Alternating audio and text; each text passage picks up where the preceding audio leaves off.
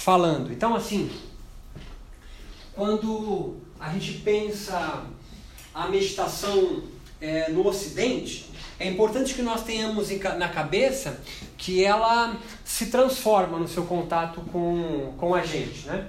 Então, só para a gente demonstrar um panorama, é, 1897 é quando, pela primeira vez, a, a meditação atrelada ao yoga chega para a gente, sobretudo nos Estados Unidos, mas também vai chegando para a Europa porque a Inglaterra está colonizando a Índia. Mas ainda é meio incipiente, ainda é meio devagar, é uma, é uma prática é, longe, né? uma prática estranha. Mas algumas, algumas situações, alguns fatos sociais são importantes para que a gente entenda por que, que, a meditação vai ganhando tanta força no mundo ocidental? Porque isso é uma pergunta legítima de se fazer, né? Por que, que a meditação ganhou tanto respaldo científico? Porque assim, se, a, se os meios acadêmicos não investigassem a prática, e pensa agora de uma forma bem estrita assim, se a ciência não se interessasse por investigar uma prática ritual religiosa vinda de uma religião da Índia, hinduísmo, sem nenhuma expressão na Europa. É... Por que, você se interessa tanto pela meditação? Ah, porque ela diminui o estresse. Mas entenda, você não sabe ainda.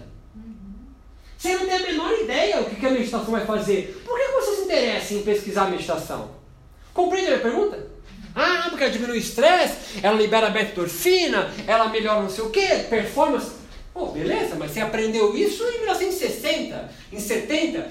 Como alguém em 1920 vai pensar em investigar meditação? Por quê? De um povo esquisito que anda de dread, é, não tem um mínimo de saneamento básico, é colônia da Inglaterra. Por que eu vou investigar meditação? Né? Da onde veio a curiosidade por investigar meditação? Tá pegando a ideia para onde eu estou indo? Né? Antes de ela aparecer para você e tá na capa da Veja. É antes disso. Antes de uma universidade é, como Harvard começar a pensar junto com Benson estudar a meditação. Da onde veio isso? Veio de gente doida dos anos 60, né? A primeira pesquisa publicada mesmo, é óbvio que se vai dar em Berkeley, na Califórnia, só gente maluca ali perto de São Francisco, é, de praticantes de cientistas meio riponga de São Francisco é, que aprenderam a meditar. Sobretudo vindo do budismo, e aí nós temos aí alguns, alguns autores norte-americanos importantes, né? É, como Thoreau, como quem escreveu On the Roads, é, Jack, Jack Kerouac, é, e outros nomes da literatura, no qual começam a vivenciar algumas práticas meditativas regadas de LSD, regadas de peiote, mas começa a ter um vislumbre, né? Portas da percepção, né? É, mas isso vai aparecer um pouco depois, né? Quem, qual a curiosidade? Então, assim, a, eu retorno para aquela história da, da Índia. A Índia passa por um momento ali é, 1900, 1850, 1880, é, filhos de indianos com mais grana vão estudar na Europa, lembra, tá comigo nessa história, né? E aí eles voltam para os seus países e vão fundar um movimento histórico, não é um movimento, mas vão, vão calcar, marcar um, um, período histórico né, na Índia chamado de, a história da Índia chama de renascença indiana. É quando então os indianos vão começar a reinterpretar suas práticas, mas à luz de quem os coloniza. É igual o filho de cafeicultor em São Paulo e de leite em Minas Gerais, o, o filho de fazendeiro vai estudar em Portugal, vai estudar lá fora e volta para cá doutor, engenheiro, né? Então ganha o final dessa linha que a gente conhece a história. Antes dele tem uma galera. O primeiro yogi a vir para os Estados Unidos, Vivekananda, é, se diz médico, né? Alguns contestam, ele é médico, não é? Mas que ele tinha uma noção é, de corpo humano, de anatomia, de fisiologia, isso é negável. Então, a, a, a é, quando eles voltam para a Índia, eles querem, ele chama de nacionalismo indiano. Eles querem valorizar a cultura deles. E eles então utilizam o saber é, mais importante que eles vinham nos ingleses, nos ocidentais, em nós, que é o cristianismo e a ciência, para legitimar a, a cultura deles. Né? E o yoga entra nesse barco. Tudo bem até? Eu estou retornando, né? Então, o, o, yoga entra nesse barco. Como? O yoga é um, é um instrumento nacionalista indiano para valorizar a, a cultura indiana. Eles vão fazer então isso à luz do sânscrito, do Vedanta, é, do hinduísmo? Não, é não, ninguém sabe o que ele está falando. Eles vão fazer à, à luz da religiosidade católica, ou cristã, melhor dizendo, né? protestante, é cristã. Tanto que eles, esse movimento indiano vão fundar é, esse, esse, esse fato histórico indiano, esse momento so, histórico social indiano, vai fundar vários movimentos religiosos, né? como o Brahma Samaj e outros, que, que, que, que chegam até a instituir um Deus único, olha só a pensar em um Deus único. Então a ideia que você tem de Brahma, Vishnu e Shiva, parecido com a trindade católica, é, é, eles começam a fazer. Eles começam a fazer. Brahma ele se junta com o clero católico, que estão lá, bispos e padres, e começa a fazer uma interpretação seu, das suas escrituras. Tá pegando a ideia do que eu estou falando, eu estou indo? Então, a, a, a, os Yoga Sutras, eles também são interpretados à luz da teosofia, por exemplo. Um movimento é, ocultista ali europeu, né? na Índia, Europa, que vai fazer uma interpretação dos textos do Yoga. Então, assim, os textos que chegam até nós, eles vão ser interpretados à luz dessa perspectiva, né? Nacionalista indiana e de valorizar sua prática, sua cultura, para não ser subjugada pelo olhar é, de quem os coloniza. É então um para chamado Kuvalayananda, a gente já falou sobre isso, que vai levar pela primeira vez no laboratório de ciência um brother dele que faz algumas práticas de yoga para contrapor a um artigo que ele leu de um médico inglês dizendo que uma das práticas de yoga é contraproducente para a saúde. Ele vai levar então para o laboratório de ciência e vai publicar um artigozinho falando que não. Vai falando que não, tem esse, esse benefício, ele começa a perceber então que um certo pranayama, um tipo de respiratório do yoga, fortalece a musculatura do diafragma, então isso é bom para quem tem bronquite, por exemplo, e o yoga então começa a se juntar mais força né, com a medicina é, biomédica, né, com a medicina convencional, não a tradicional, né? A chinesa, a indiana são tradicionais, mas são convencional, que é a nossa. Agora, é, isso ainda não responde por que, que o yoga e a meditação ganha terreno no nosso, no nosso país, nas nossas cidades. Por que, que yoga vai ganhar terreno lá? Então pensa contigo o seguinte, nós estamos aí é, é, na virada do século XIX para o XX, a Revolução Industrial acontecendo. Então há uma mudança drástica de uma população rural, de artesãos, é, fazendo poucas coisinhas, para muito consumo. Para muito consumo. Há então uma mudança de vida nas grandes cidades. Está me acompanhando para onde eu vou? Não? Então há uma mudança nas grandes cidades, há um ritmo de vida muito mais acelerado do que era ah, em 1600. Então, na, em 1800 de bolinha para 1900, aí no século 20 isso entra forte mesmo. 1900, ah, nós temos aí uma mudança nas grandes cidades é, ocidentais do mundo, vamos dizer assim, né?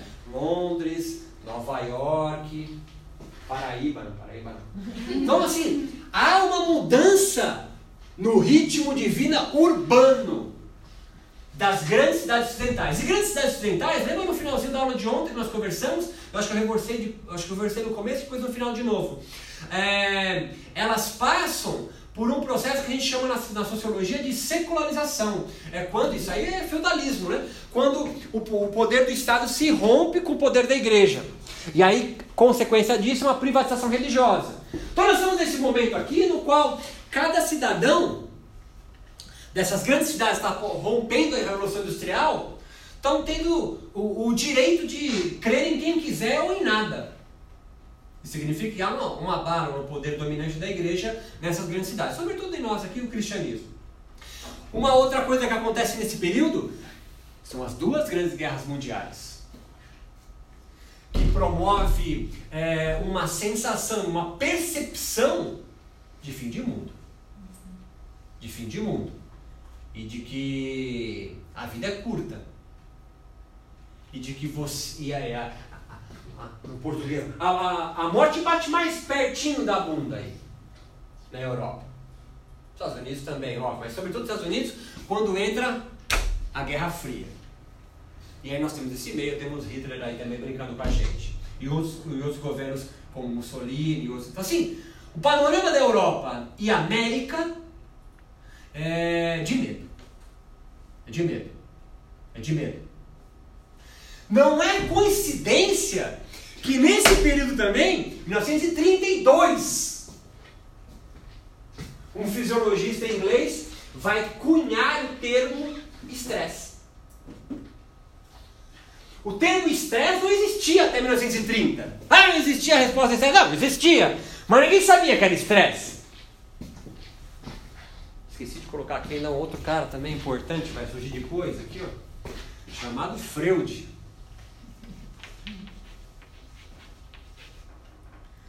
Freud vai tratar de quem, sobretudo? De mulher histérica. De mulher que tem, tem uns panes que ninguém sabe explicar.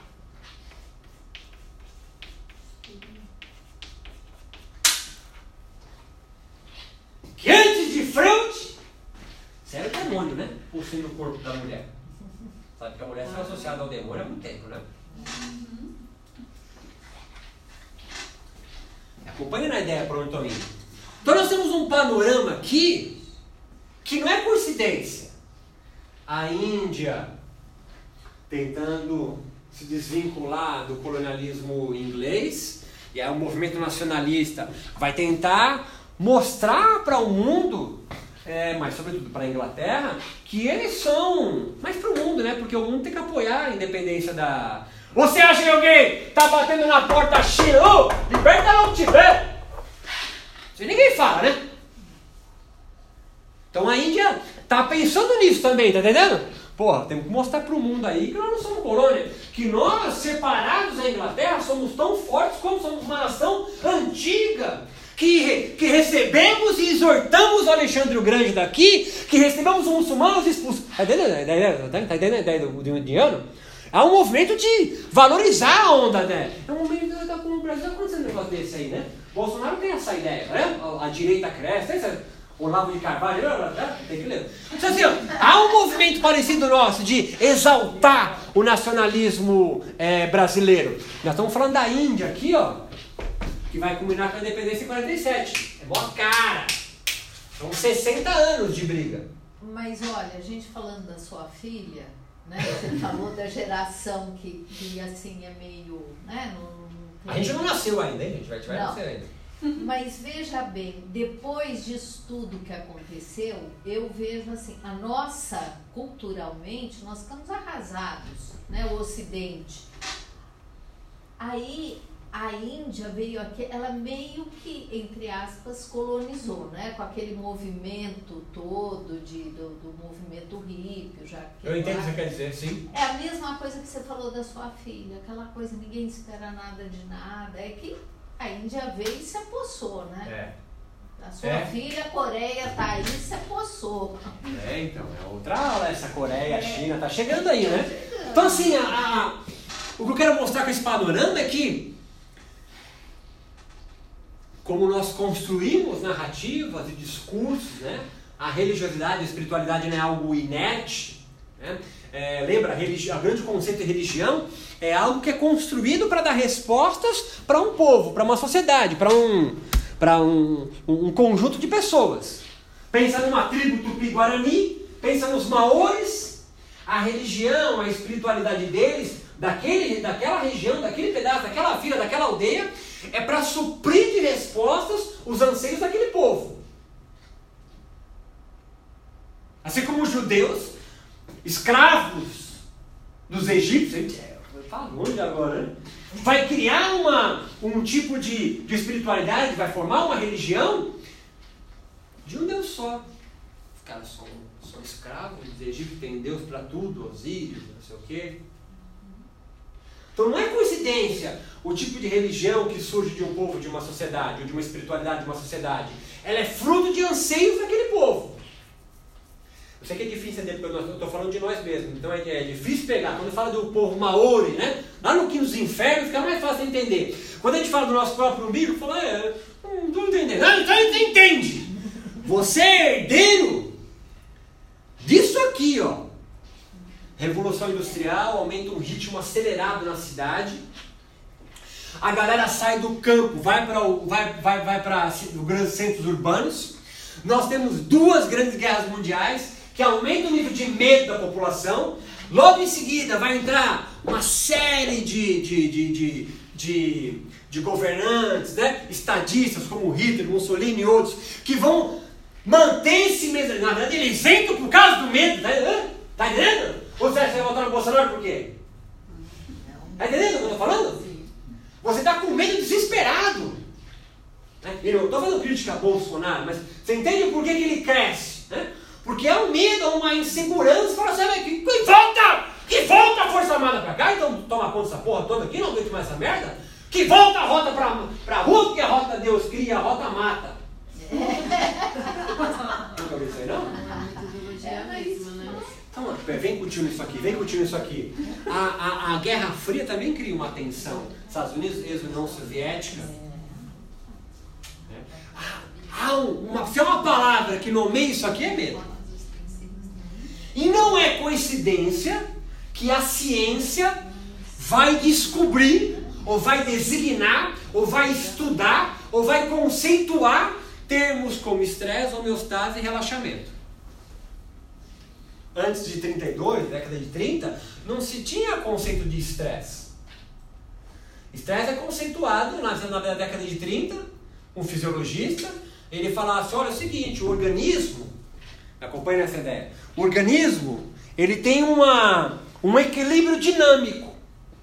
Qualquer mudança no ambiente, o organismo se desequilibra, gera uma série de respostas fisiológicas para voltar para o seu equilíbrio. Esse equilíbrio foi chamado de homeostase, o estado de homeo, de equilíbrio, de estabilidade.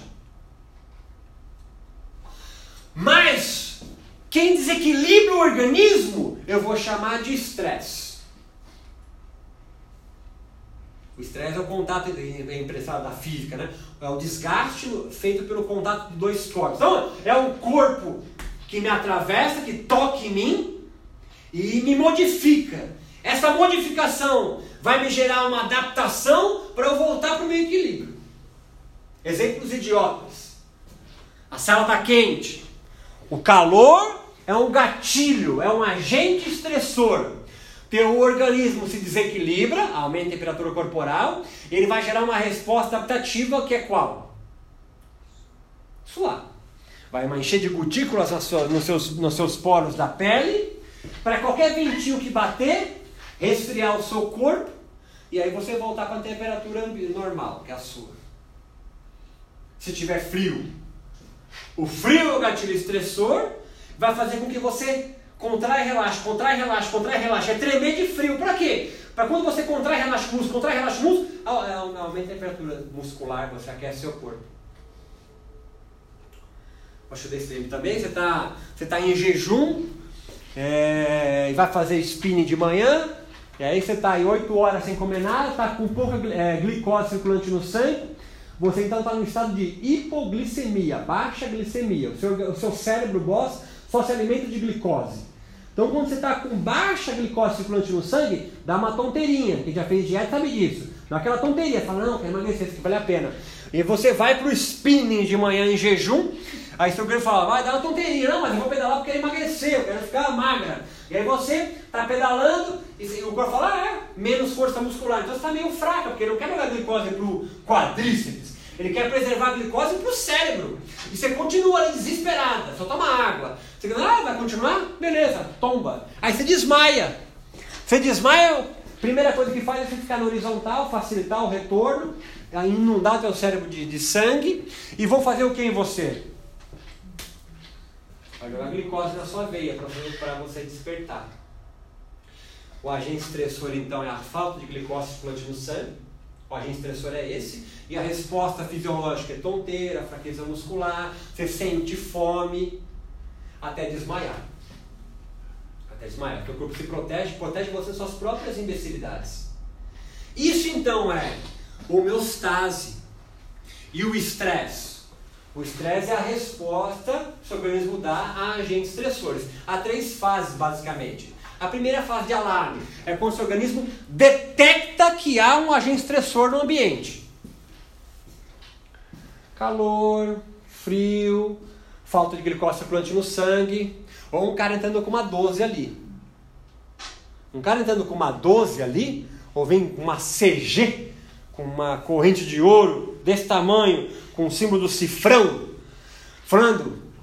E aí, mano, você pula por essa janela, sai no rolamento e você nem sente que machucou a perna, quebrou, porque agente estressor chegando aqui, você resposta de luta ou fuga, resposta clássica do estresse. Ou você fica para lutar, ou você vaza. O problema é que nós, seres humanos, desenvolvemos uma terceira fase de estresse que nenhum outro animal desenvolve, que é a fase crônica. Né? Porque a gente não apenas luta ou foge de agentes estressores físicos, mas sobretudo imaginados. Outros animais também imaginam, mas o nosso é muito mais rico. Então, somente nós, somente nós, como mamíferos na, nessa aldeia Terra, é que consegue desenvolver uma fase de estresse no qual você não consegue dar uma resposta adaptativa a contento do agente estressor que está aqui dentro. Uma conta no banco para pagar segunda-feira e você não tem dinheiro. Ser corno. Ser corno é um negócio que não tem onde fugir. Você pode pagar na mesma moeda, mas vai continuar sendo corno.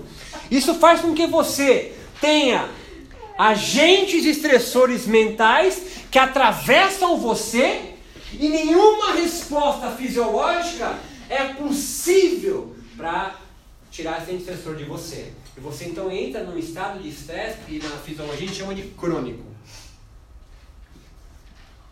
Fica igual bombinha de cloro na piscina, jogando um hormônio principal do estresse, a cortisol, na corrente sanguínea. Não é coincidência que na década de 60, um pesquisador, um médico de Harvard, interessado em meditação já, vai estudar uma resposta que seja antagônica ao estresse. Então vem continuar isso aqui. Se o estresse crônico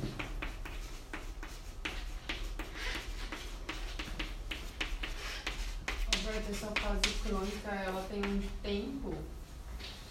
Enquanto a gente estressor continua em você. Mas não tem um. um de quanto ele. É, quanto tempo dura? Pensa com o tio o seguinte. Pensa com o tio o seguinte.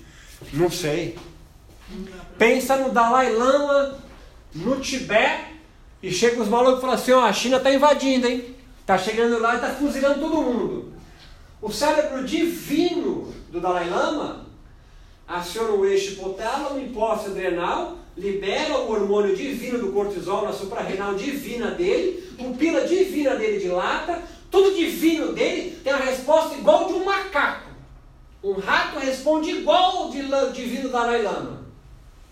Aí ele tem que fugir, atravessando o Himalaia para pedir abrigo para a Índia. Semanas andando no Himalaia. Você acha que ele vai assim? Não, ele vai no nível de estresse altíssimo. Será que ele alcançou um estresse crônico na viagem? Ah, porra. Sim, é óbvio que sim. Óbvio que sim. Agora pensa você vivendo nisso aqui, ó. Iminência de uma terceira guerra mundial e o mundo vai acabar. Me acompanha na ideia. Ah, estados totalitários que podem vir para cá e se instalar no seu país e acabar com a tua liberdade.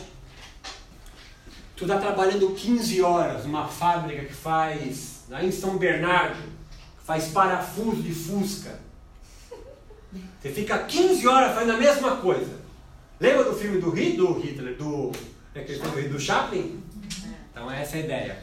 E você está constantemente pensando nisso. Você liga a televisão, está falando disso. Você liga o rádio, está falando disso. Você lê o livro, está falando. Você vai tomar uma cerveja, está tá falando disso.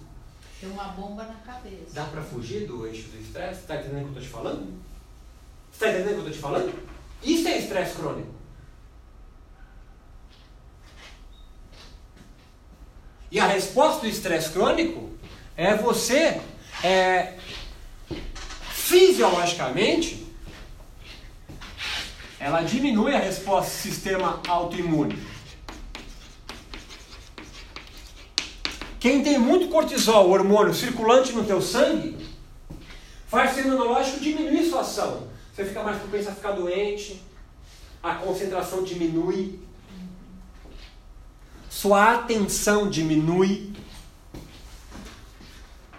A biomedicina, a ciência, tá ligado nisso. Por quê? Porque vem um monte de moleque dessa guerra do Vietnã com estresse pós-traumático. Você pode chamar de crônico também. Mas que estresse é esse? Nada, o moleque tá parado em casa, ele ouve um, um pneu de, de bicicleta estourar lá fora, ele se joga no chão. Acho que é bomba. Entra em depressão, tem ansiedade. Essas doenças não existiam.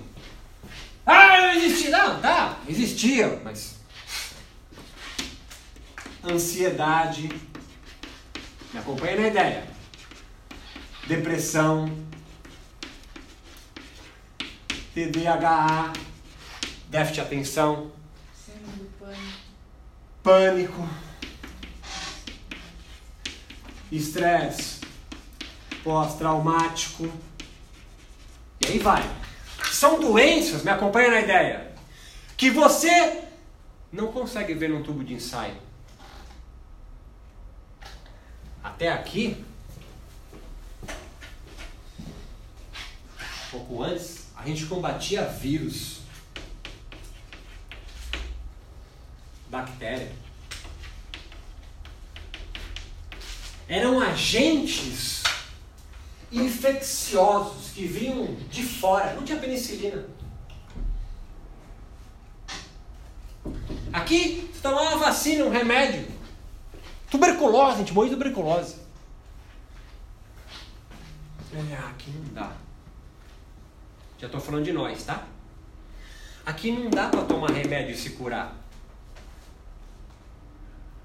São doenças que, não, que são invisíveis. Está acompanhando a ideia? Não tem vírus para detectar. Já não é mais coincidência que a meditação vem entrando para cá. Por quê? Porque um cara chamado Benson,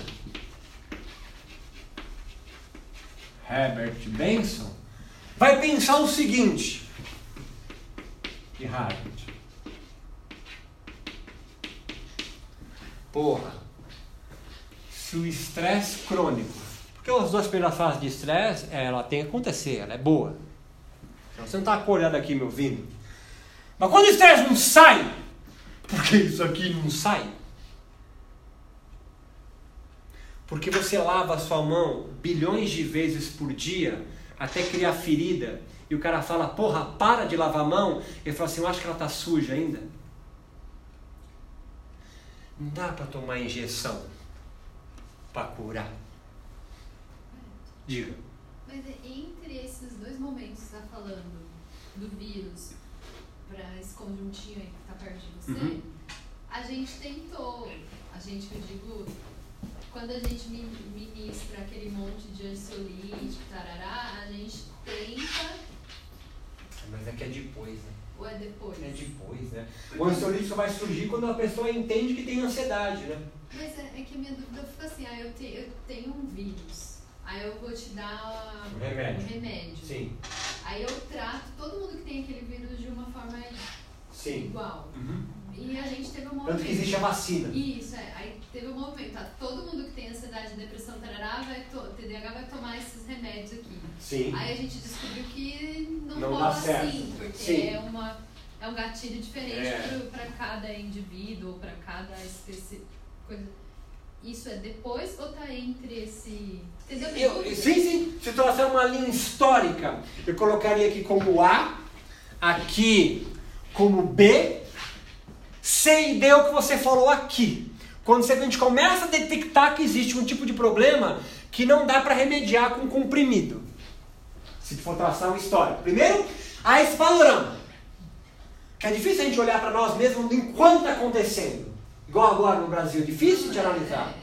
Aí a ciência vai estudar respostas que estão acontecendo nas pessoas que vêm da guerra, é, operários.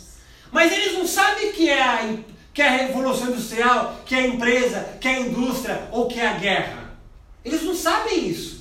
Tanto que Freud começa a estudar cérebro, né? Ele vai para neuroanatomia e neurofisiologia para detectar lá dentro, né? Ele sai fora quando ele percebe que ele não vai encontrar nada lá. Sim. Aí você começa a nomear essas doenças, mas aí é depois de Freud, tá? Entende? Tem. Tá, entendi. Então, é, os remédios vão surgir década de 80. Tá entendendo? Estamos em 1930 ainda. E aqui eu tô chegando em 60. Tá, tá. O Benson aparece em setembro. É, 60, anos 60 mais ou menos. Em 1960 e... Não, em 71 se publica o primeiro artigo científico sobre meditação no Ocidente, cara. Especialmente nos Estados Unidos, em Berkeley. Um cara chamado Robert Wallace. Que é o primeiro pesquisador de meditação com meditação transcendental. Então nós estamos nesse ato que a gente está percebendo uma sociedade com um tipo de doença que não dá para detectar muito bem, não é um patógeno assim, um, um vírus, uma bactéria, mas as pessoas estão sofrendo. E aí nós temos aqui a psicanálise surgindo, nós temos aqui fisiologistas estudando as respostas do organismo, e começam a conceituar entre 1930 a 40 conceitos como que é o que é o estresse, o que é a homeostase. E aí Benson em 60 diz o seguinte, peraí, se o estresse crônico está causando isso aqui na gente, pô, deve existir uma resposta que é antagônica ao estresse. Então assim, se o estresse está causando um mal, tá? Ó, tem isso aqui, um mal. Hã? A dor, o sofrimento humano, é um mal. Será que não existe uma resposta que é antagônica ao estresse? Qual é a resposta que é antagônica ao estresse?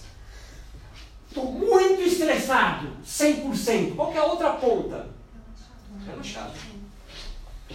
Ele vai estudar então relaxamento.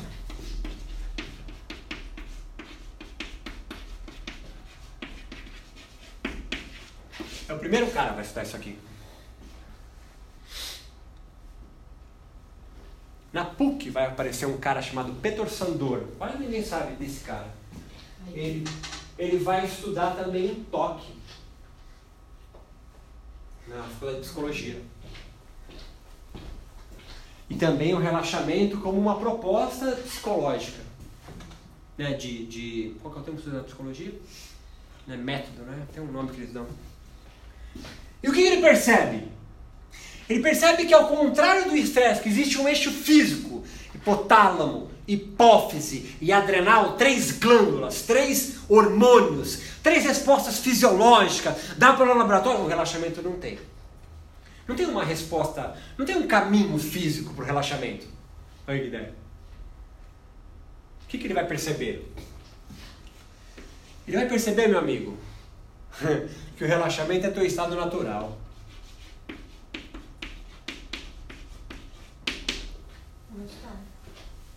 Ele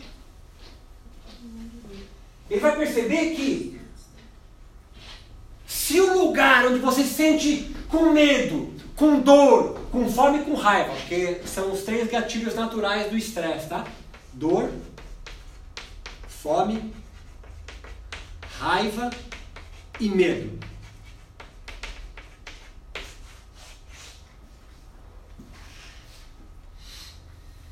Qualquer animal com fome, com dor, sentindo dor, mental ou física, com raiva ou amedrontado, gera uma resposta hipotálamo, hipófise adrenal, pupila de lato, sangue sai das vísceras da musculatura esquelética, aguça a audição, olfato se for um bicho diferente do homem, as mãos e os pés suam para ter uma pegada melhor para fugir ou para correr. O hormônio cortisol é secretado na corrente sanguínea, ele vai fazer com que noradrenalina adrenalina seja secretado também, faz o coração bater mais rápido para mandar mais é, glicose e glicogênio para os músculos e para o cérebro e aumenta a ventilação. Qualquer pessoa, na resposta de estresse, está hiperventilando, pupila dilatada, com medo, o pronto ou para fugir. Raiva, dor, fome e medo causam essa resposta. O, restante são derivações desses quatro estados naturais. O que, que o Benson. O quê? Para você mandar mais oxigênio para dentro e jogar mais CO2 para fora. O que, que ele vai perceber? Porra, se o relaxamento é antagônico ao estresse, e o estresse, o gatilho é dor, fome, raiva e medo, porra, então se eu consentiu a emoção contrária a essa, eu me sinto relaxado. Então significa que você, relaxado, é quando você se sente em bem-estar, saciado, em compaixão e com coragem para viver. Pegou a ideia do tio?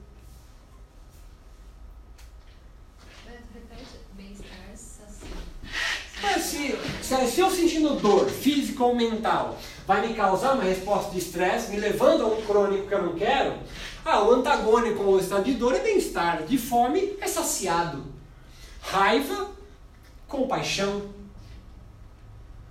e medo é coragem. Coragem para viver, coragem para enfrentar meus problemas e não ficar coado no canto da sala. Porque essa é a resposta para você desencadear a depressão. Primeiro, ansiedade. A ansiedade é o medo por algo que você não sabe o que é. A ansiedade é o medo por algo que você não sabe o que é. Isso gera uma resposta de estresse. E a depressão? É o ápice do medo. A sua vida não tem menor sentido. Você se fica no canto da sala, você fica trancado num quarto escuro, não tem motivo para levantar. Isso é o contrário de coragem. O cara abrevia a própria existência, um depressivo em graus elevados de depressão, né? Tem uma coisa melancolia, outro vários graus de depressão. Tem um nível de depressão no qual não dá mais pra, não dá para trocar ideia. É quando o cara pensa em abreviar a sua própria existência mais de três vezes por dia e descreve o método. Ah, vou tomar esse tipo de remédio. Faz pesquisa na internet. Nesse caso, remedinho. Não dá para trocar ideia. Déficit de atenção também é causa de estresse crônico. Cortisol. Estresse pós-traumático, tá, o próprio nome já diz. Então, assim, o que, que ele percebeu? O estresse é causado por agentes estressores. Ali estão os básicos. E a sociedade vai juntar eles e criar outros. Relaxamento antagônico a ele. Então é, é, é, é o estado onde o estresse não atua em mim. E quando eu, me, quando eu não me sinto com dor, essa, é, é, com fome, com raiva, com medo, é em ambientes no qual eu me sinto acolhido, protegido, numa espécie de oásis.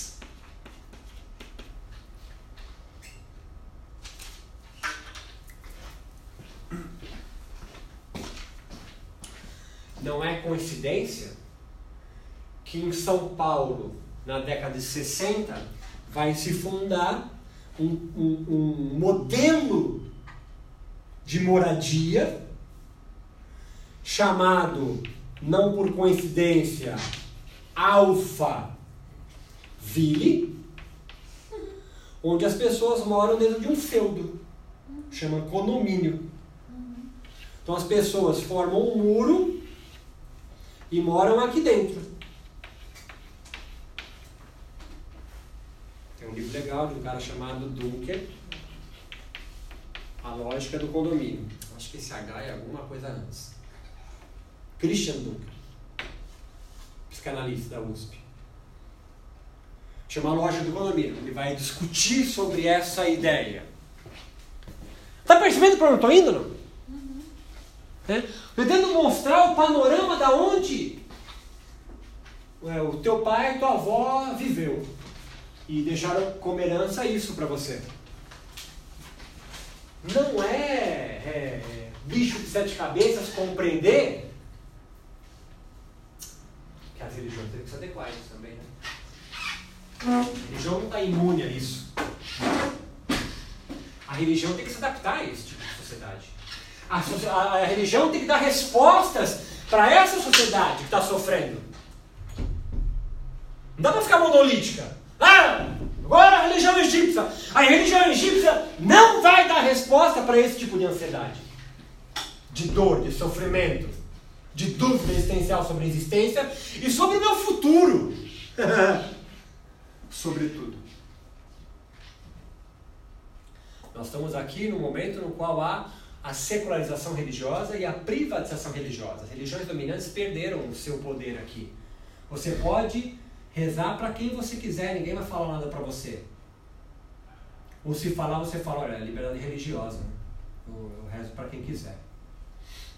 Seja para orixá, seja para Deus, seja para mestre meu. O que nós estamos buscando? É um lugar onde me sentar bem, acolhido, em paz. A meditação entrou para preencher essa lacuna. Além de outras técnicas também, outros tipos de espiritualidade. A meditação é você fechar os olhos e construir dentro de você um lugar que é pleno em si mesmo, vazio, lá, eu, eu crio esse espaço. O bicho está quebrando lá fora mas eu tenho meus 15 minutos que meu próprio telefone me avisa que tem que ser agora. E não é cínico que eu estou falando. Né? É um momento no qual a sociedade não acredita mais na Igreja Católica, não acredita mais em instituições religiosas. É um momento que as pessoas estão bebendo. Lembra no qual nós conversamos aqui? bebendo num, num, num é, é num descrédito das religiões dominantes. E começa a surgir então uma nova categoria de sacerdote, uma nova categoria de agente religioso. Hoje a aula está galgando a aula hoje, né? não é só história, hein? Diga. É, quando, quando que entra a globalização aí? Ah, a nova era entra forte, né? eu já falei dela, mas a gente vai voltar nela aqui de novo hoje. Porque a globalização, tipo, potencializa muito esses... Sim, a, não, a gente pode pensar que a globalização acontece porque a secularização e a privatização religiosa também ganha força, né? Quando os feudos perdem os seus muros, a, a, a, religião não mais domina aquilo ali, a gente pode visitar outros locais, né? Com liberdade. E aí você começa então, além de, claro, a, a, a Revolução Industrial permite isso também, tá certo? você pode visitar, você pode consumir, você pode fazer muito mais rápido. É, relações econômicas mais, sim, sim. mais relevantes. Mas um, um dado importante da, da, da, do termo globalização é com a vida dos computadores. Né? Uhum? É o que a gente vai chamar de revolução digital. Nós somos filhos da revolução digital. Nossos pais foram da industrial. Mas nós vamos chegar lá ainda. Potencializa isso, certamente.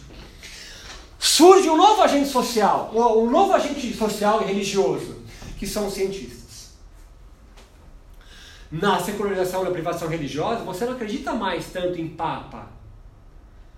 É, olha aí o seriado da Netflix. Você não acredita mais no pastor. Ah, minha tia acredita. Você acredita. Mas vai ter sempre alguém falando lá, mas você roubou, né? Olha como ele é rico e você é pobre, você é um fugido e ganha dinheiro na sua... Então tem, tem sempre esse discurso, não tem? É, você não acredita totalmente no padre da sua paróquia, como a sua avó acreditava. Oh, o padre é muito inteligente, ele vem conversar com você. Não, não, não é tão assim. Tá entendendo?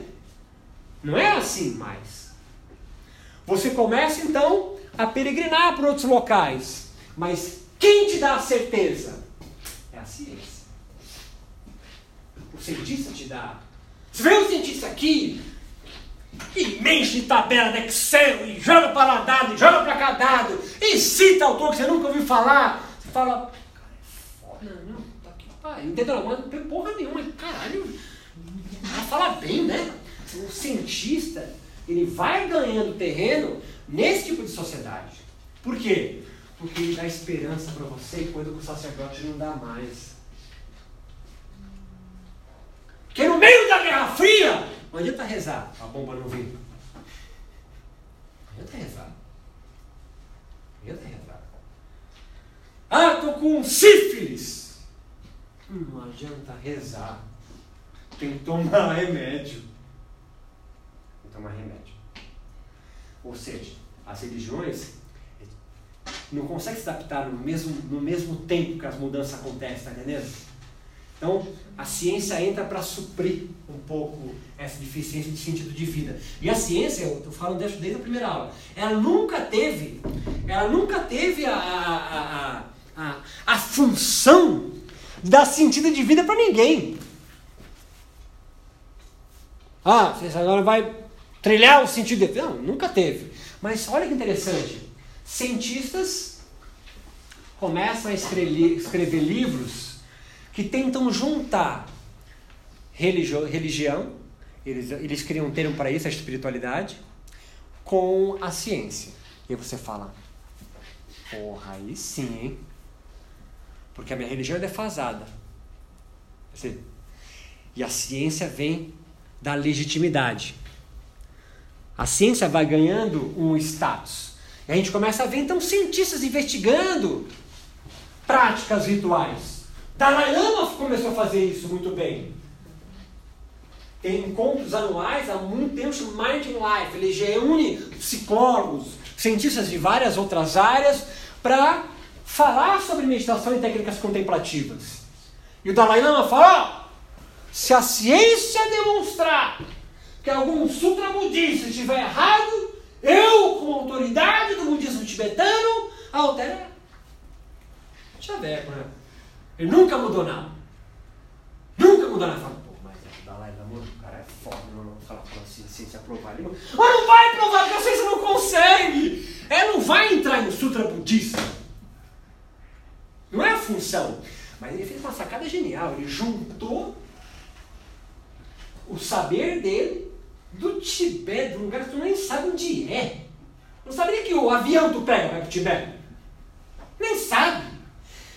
Com a ciência. E pega nomes importantíssimos, caras que vão estudar meditação dentro de máquinas que nunca foram estudadas. Então, assim, percebe o que está acontecendo? A meditação, eu acabo aqui para dar um intervalo. A meditação começa a se desvincular das suas práticas religiosas. A meditação, que é uma prática ritual dentro de um de uma cosmologia, de uma teologia, como é do hinduísmo ou é o do budismo, com a ciência sai. Entra numa gaveta. A gaveta meditação. E ela, isso não é negativo, mas ela se desvincula e é possível hoje você ver meditações laicas, né? Significa meditações que não têm nenhuma aproximação com escritura sagrada. É meditação que não tem como foco construir um sentido transcendental, você encontrar Deus, Ishvara ou Nirvana. Não. É só para você diminuir,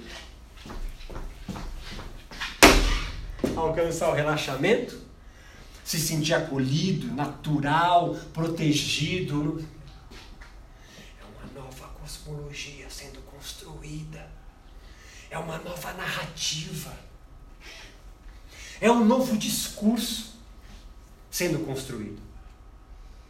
que agrega os novos atores sociais dentro da religião, ciência, e que é louco, né? Porque na história da ciência sempre teve uma briga para se afastar. Hoje cientistas vêm colando. E você ouve de cientistas, é uma nova ciência que nós estamos erigindo. Como se fosse possível criar alguma coisa nova. E a nova que eles dizem significa uma, uma ciência que vai andar em paralelo, grudadinho com o Gugu, com a religião.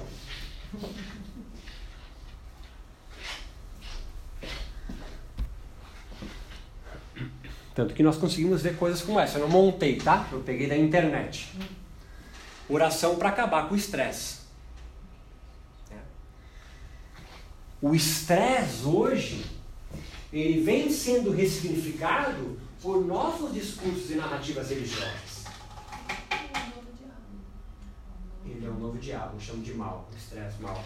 Quer deixar um yogi puto da vida? Conhece algum amigo seu que é yogi e fala assim, Pode ser budista também. Tu não medita? Está estressado hoje, né? Quer tirar ele do sério, é, quer ofender ele, é falar assim, pô, tu não faz meditação? Você está estressado, né? Por quê? Porque o estresse é um valor negativo para quem medita. E o relaxamento é um valor positivo. Ah, mas você está assim porque você medita, né? Você está mal tranquila sobre tudo isso acontecendo, né? É um valor. É um valor. É algo que é engrandecido. Você, você é mó tranquila, né? Você tem mó clareza nas ideias, você faz meditação, né? Queria aprender a fazer também. Como é que é? Tá vendo? Você ganha um valor. Você quer falar alguma coisa comigo?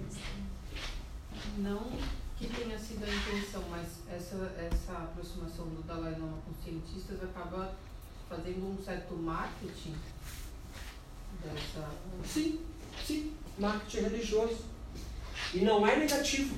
Não é negativo. Ele populariza uma prática que nunca a ciência aproximou, nunca a ciência pensou. Imagina, cara, Descartes e Francis Baconzitos, é, ah, vamos, vamos analisar uma prática religiosa para ver o quão científica ela passava pela cabeça. Hoje a gente faz aproximações e encontramos livros como esse, ó. Olha que coisa linda. Mais um cientista guru. Deus se aproxima de quem relaxa hoje. E o mal, evil, está próximo de quem está estressado. Tanto que a Organização Mundial de Saúde de, deixa claro, tá lá no site dela, o estresse é o grande mal do século XX. Organização Mundial de Saúde elege o estresse uma resposta fisiológica a um mal. Hoje as práticas de yoga, especificamente, é quase um ritual de exorcismo do estresse em você. Vai idear com essa ideia.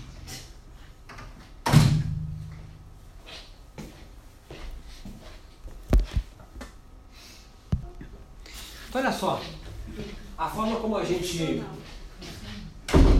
vai preparar esse momento aqui, a gente discutiu hoje na, na, na última aula, vem de uma filosofia é, monista, né? sobretudo Spinoza, que vai influenciar ali Schopenhauer, Nietzsche e depois Sartre mais para frente, falta um R aqui. É, tem uma foto interessantíssima, né? que é uma mistura do, de, de Nietzsche com Spinoza, para mostrar como eles são parecidos, né? Como é o Deus de Spinoza? Então, falo rápido que a gente já conversou sobre isso. É um Deus no qual é, é o todo. Não é um Deus separado de você. É um Deus que é o todo. Então não existe um mundo ideal como o de Platão. Não existe o céu. Não existe o nosso lar. Não existe, é esse mundo. Esse tipo de filosofia, monista no sentido de Spinoza, vai entender que você então é parte de Deus. E quando você morre então, você faz o quê? Você volta para Deus. Se você ouviu o que eu falei agora e entendeu, falou assim, Porra, lógico pra caralho. É lógico pra caralho porque esse cara aqui escreveu isso há muito tempo e foi chegando em você, você nem sabe da onde. Essa é a base de pensar muito do qual o yoga vai ganhando espaço também nesse mundo. Assim, antes do yoga e da meditação chegar aqui, outras pessoas já pensavam isso. Você é leitor do Vedanta, do Epa, do Fai, não sei o quê, você vai achar semelhanças, né? Ele nunca vai citar um texto da Índia, mas o que ele pensa é muito parecido. É muito parecido com o que a Índia pensa. Então essa forma de pensar vai se disseminar na, na Europa e depois nos Estados Unidos, obviamente. Nós estamos antes disso aqui.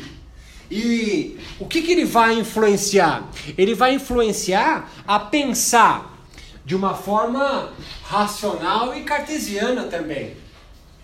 Né? Nós vamos ver aqui com Descartes, Bacon, Zitz, por exemplo, dentre outros. Né? É... A gente pode colocar tudo em dúvida. Por que você está tá retornando isso aqui? Para mostrar que o pensamento que a gente fala tanto nova era, no que veio trazer o yoga para cá, tem muito essa forma de pensar também. Por mais que a pessoa mais desavisada fale assim, ah, o Descartes separou mente e corpo, é, mas a forma dele pensar, no sentido de duvidar de tudo, é, permeia a nossa sociedade. Permeia a nossa sociedade.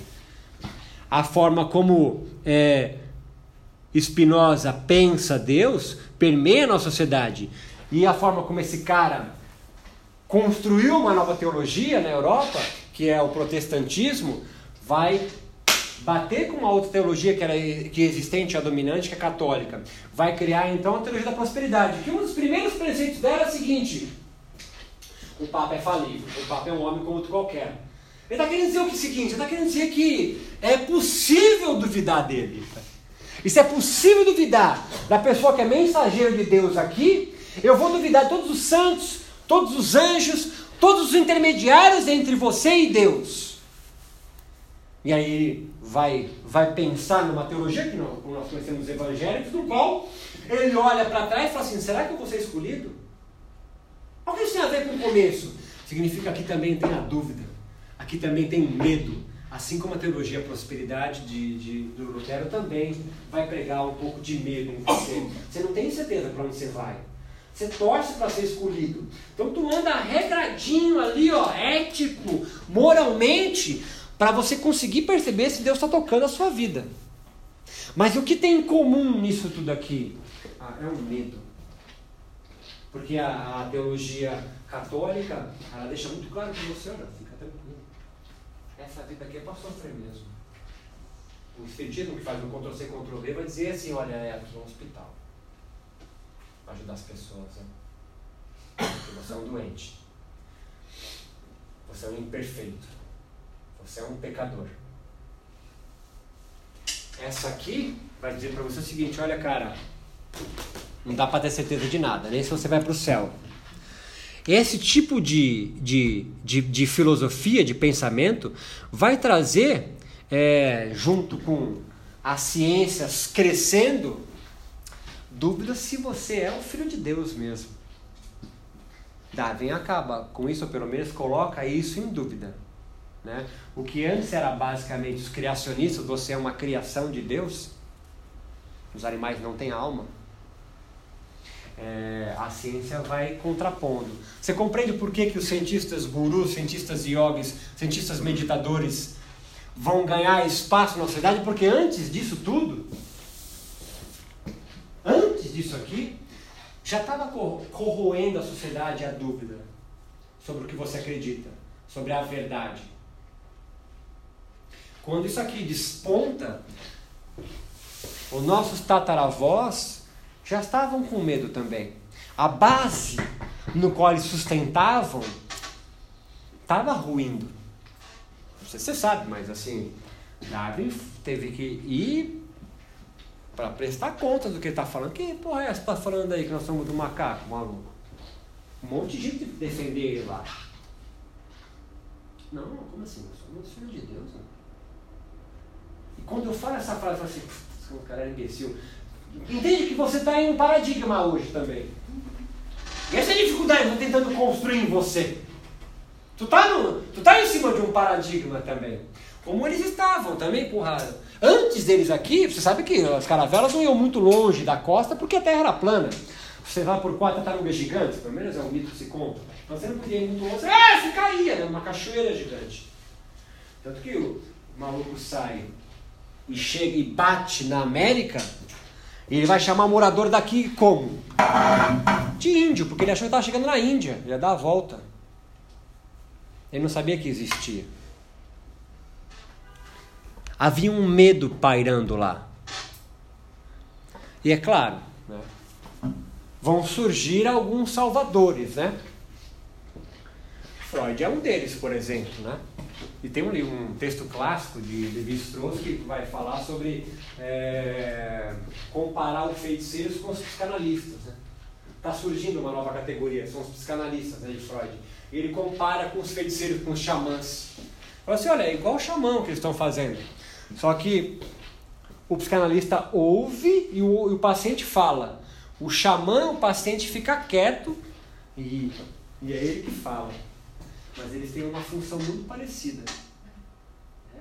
Ele, ele, cria, ele cria doença, o id, ego, superego, ou, ou saídas. Né? Ele cria, ele, é uma nova narrativa, é um novo discurso para sanar um tipo de problema que não existia antes.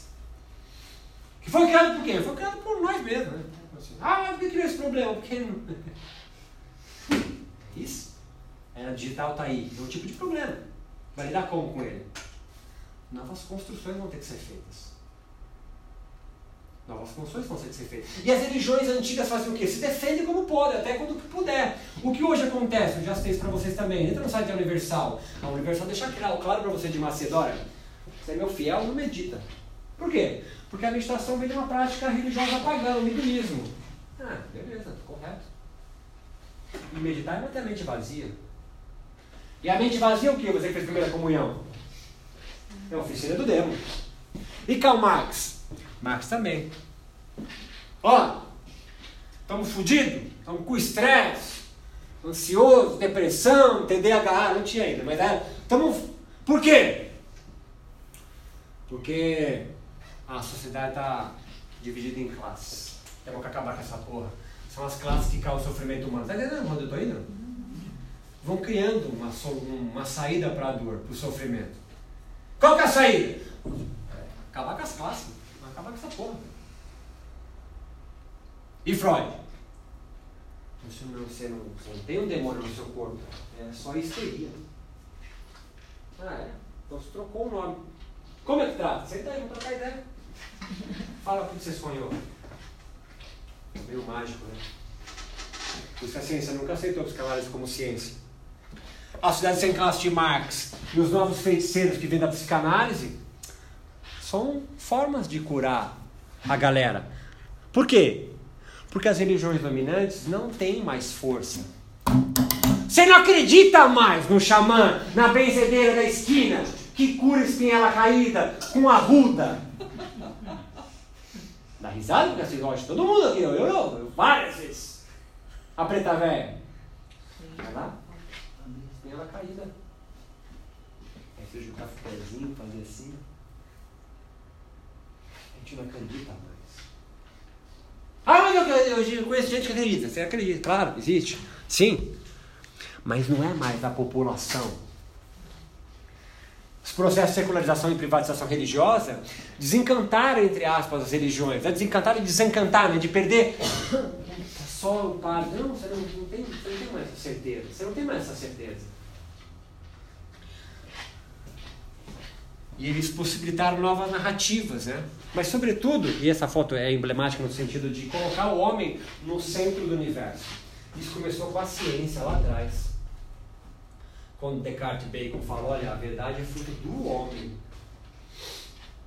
E Deus? Deus é construção dele, do homem. Do homem. Isso vai abalando a sua crença, a sua forma de pensar o movimento Nova Era vai surgir nesse, nesse, nessa ideia, né? É, alimentados pela o desencantamento das religiões dominantes.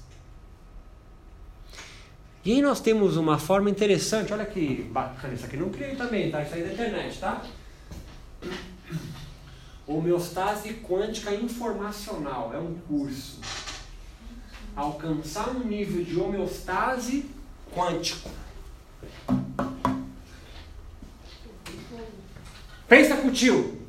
O estresse é eleito mal do século. A solução para o estresse é ser antagônico. Se a causa do estresse básicas é dor, fome, raiva e medo, o que me traz para é, bem-estar, saciedade, compaixão e coragem, me elimina esse mal do meu corpo, da minha alma. E o antagônico do estresse é relaxamento. Mas qual é o estado? Pensa que é tudo uma, é uma, é uma, é uma, é uma ressignificação à luz da ciência, porque a ciência hoje é grande. Me acompanha na ideia? A ciência hoje é a grande legitimadora da verdade. Até o Papa, se você produzir um artigo científico, publicar na revista Nature, dizendo que a, a oração cristã ela traz benefícios para a saúde mais do que a oração muçulmana, eu falei, vai, vai estar assim no site do Vaticano. Está entendendo quando eu indo? Hoje, as religiões, porque vivemos numa sociedade secularizada, privatizada religiosamente, se legitima muito mais do que nas escrituras sagradas deles, seja oral ou escrita, na ciência. Você entra numa casa, meu capenga, mas eu falo assim, não, pode entrar, cara, foi benzida, a casa não cai. Assim. Agora eu falo, não, a casa era de vanguarda, cara. Não, foi um arquiteto super foda, uma engenharia de última geração. Não pode. Aí você fala, pô, engenharia? Engenharia? Beleza, acredito. Tá entendendo? É a mesma casa. Uma foi ungida por apóstolos. Outra foi feita por engenheiros coreanos. Você fala, pô, engenheiro coreano é foda, esse maluco só tira 10 em matemática, né? É mais inteligente que japonês. Qual é o estado nessa nova linguagem que junta espiritualidade, religião com a ciência? Que é um estado onde o estresse nunca vai se instalar em mim. Está na louça. Se o estresse é o mal, o relaxamento é um estado no qual esse mal é momentaneamente sai. Qual é o estado que permanentemente ele fica? O meu estado. Hoje há quase uma busca, cara, e esse nome surge depois de escrever minha tese de doutorado, que eu escrevi no doutorado Homeostase Divina. Eu encontrei isso e falei, nossa, cara, é muito louco. É legal quando o que você pensou acontece na sociedade. Homeostase quântica. Tem um curso para você alcançar um nível de estabilidade físico, psico, espiritual, onde o estresse como mal nunca mais está Porque se você está protegido pela homeostase quântica, o estresse nunca vai apossar do seu corpo. Tá no unidade nervoso. Eu estou falando de nós. Então a pessoa nunca vai fazer exercício, ela, ela morreu. Você está pensando de forma biológica. Nós estamos pensando de forma religiosa. Ah, Tu fecha o corpo com um banho de ebó. Alguém vai te fazer mal? Não. Não vai. Você faz uma prática de yoga todo dia. Medita duas horas. É possível o estresse se instalar em você? Claro que é possível, mas já que está naquele discurso, você não vai ter. Você pode, se você for mais sensato, dizer assim, olha, mas ele, para se instalar em mim é mais difícil. Porque eu faço uma prática meditativa, eu faço blá blá, canto mantra, sei lá, você se protege. É igual o banho de ebó. É igual o banho de ebó. É igual. Você só mudou a prática ritual. Porque o que você está querendo mesmo é se afastar desse medo. Seja vivendo aqui,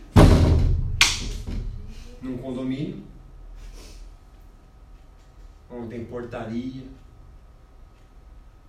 onde só as pessoas que pagam aquele aluguel vivem. Você não vai conviver! Tem casa ruim lá.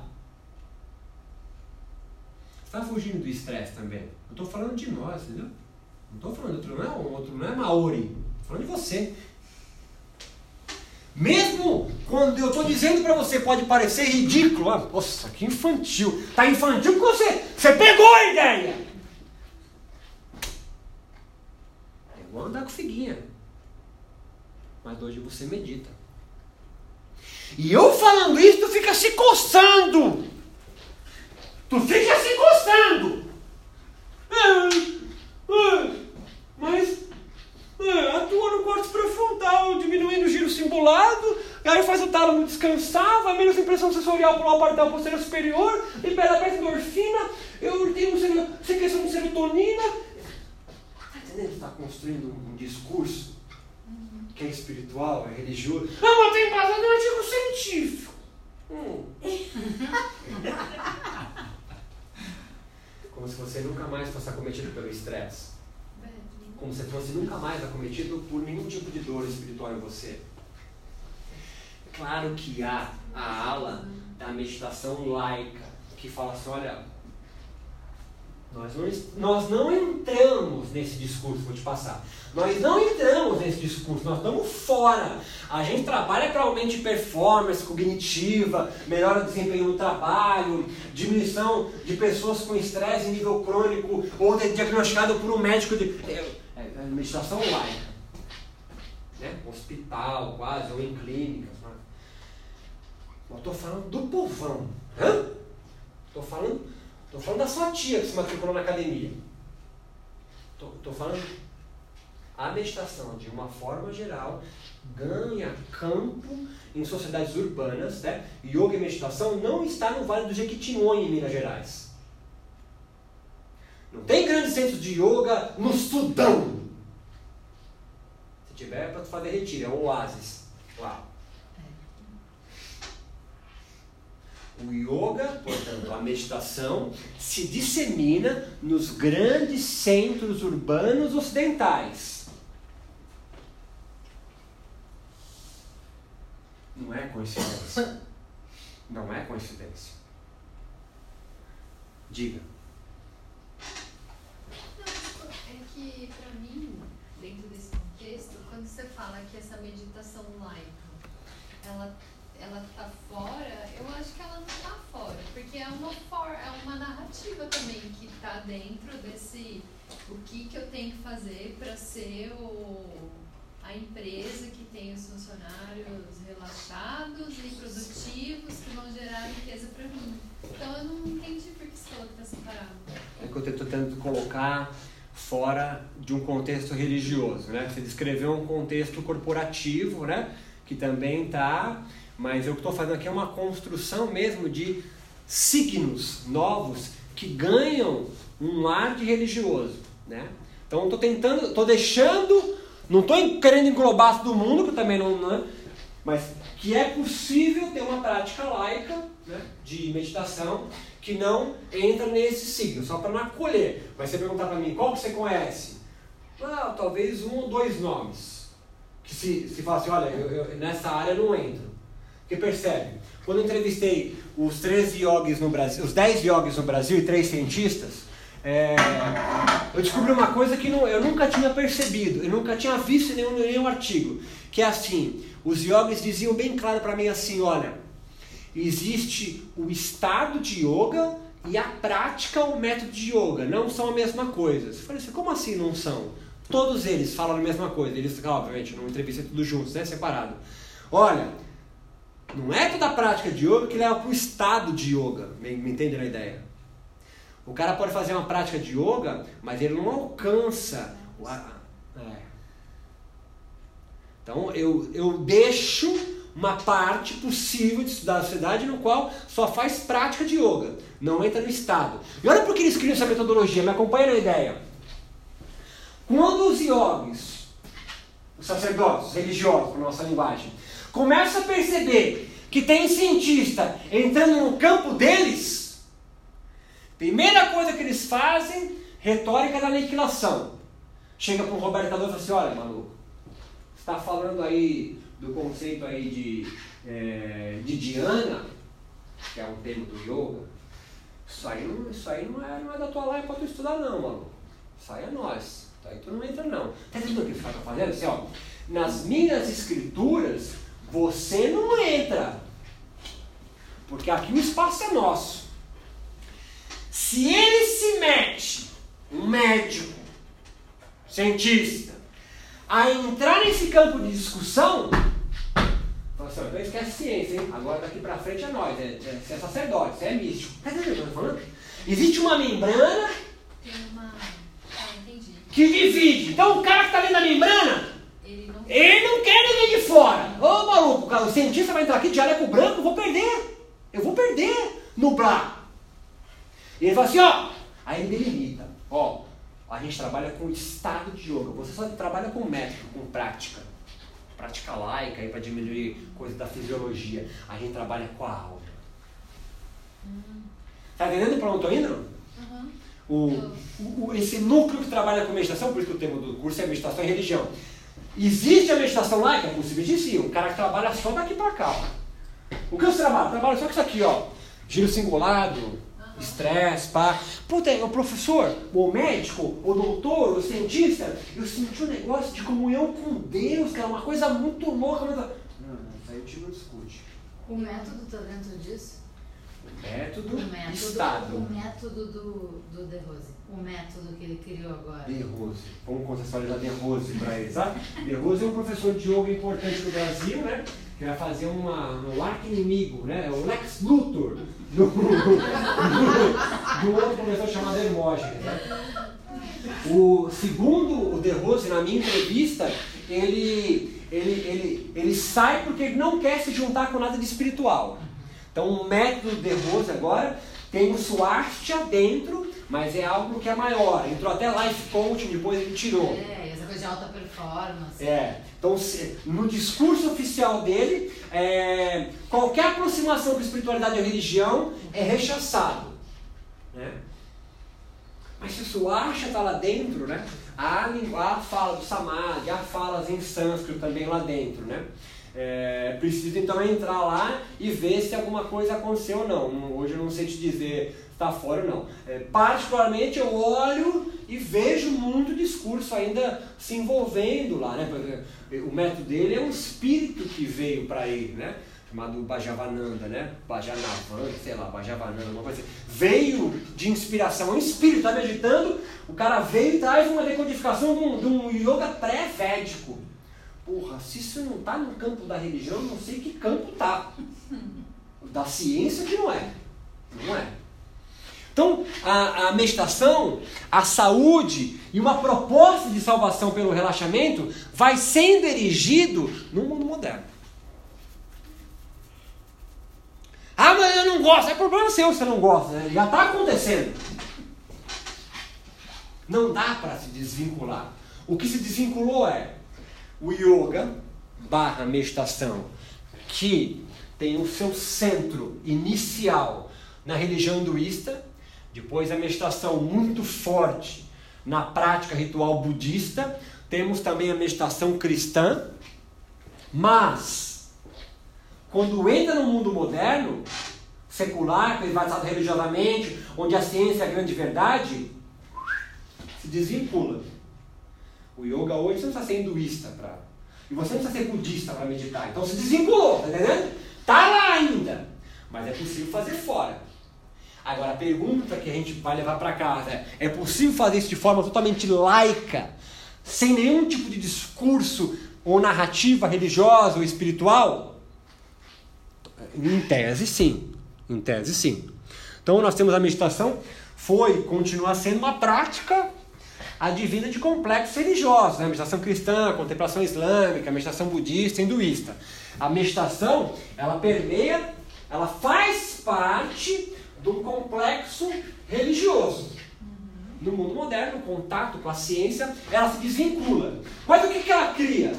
Ela cria, isso é muito legal, ela, ela, ela influencia a ciência. E é influenciada, obviamente, por ela também. Mas ela influencia tanto, influencia tanto a ciência que cria cientistas devotos. Que começam a criar formas de investigação científica à luz do budismo. Humberto Maturana, Francisco Varela, pensamento sistêmico. A gente pega é, Richard Davidson e, e, outros cientistas que são praticantes. Olha que louco, né? Eles são praticantes e estudam sua prática religiosa. Isso é, isso é uma novidade, isso é novo.